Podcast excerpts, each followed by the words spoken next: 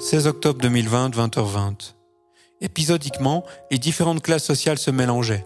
Tu pouvais par exemple être du ghetto et finir zonarde, consumé par la passion pour le talent de manucure d'une fille esclave. Trois fromages suggéra qu'il serait temps qu'elle entre enfin dans l'histoire, afin d'arriver à l'épisode de l'essayage de la robe rouge serpent, scène dont tous les frérots du Burger King s'impatientaient de connaître les détails. Seulement, comme j'avais en partie perdu la mémoire à cause de mon suite raté du haut d'une tour d'observation, je n'avais aucun souvenir de la jeunesse de notre œuvre musicale commune, malgré les plus de 3500 photos et vidéos de notre travail présentes sur mon téléphone à écran de la marque Pomme.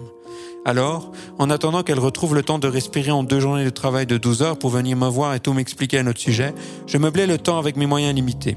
Enfin, je pouvais bien regarder sur ses réseaux sociaux et voir pour vous raconter quelque chose demain, ok? Il est vrai qu'il y avait de plus en plus de monde dans mon histoire et je devais veiller à ce qu'elle ne demeure pas une fille du monde imaginaire. Vous savez, l'histoire perdue, vous savez, avec les enfants, Peter Pan et le vilain capitaine Crochet.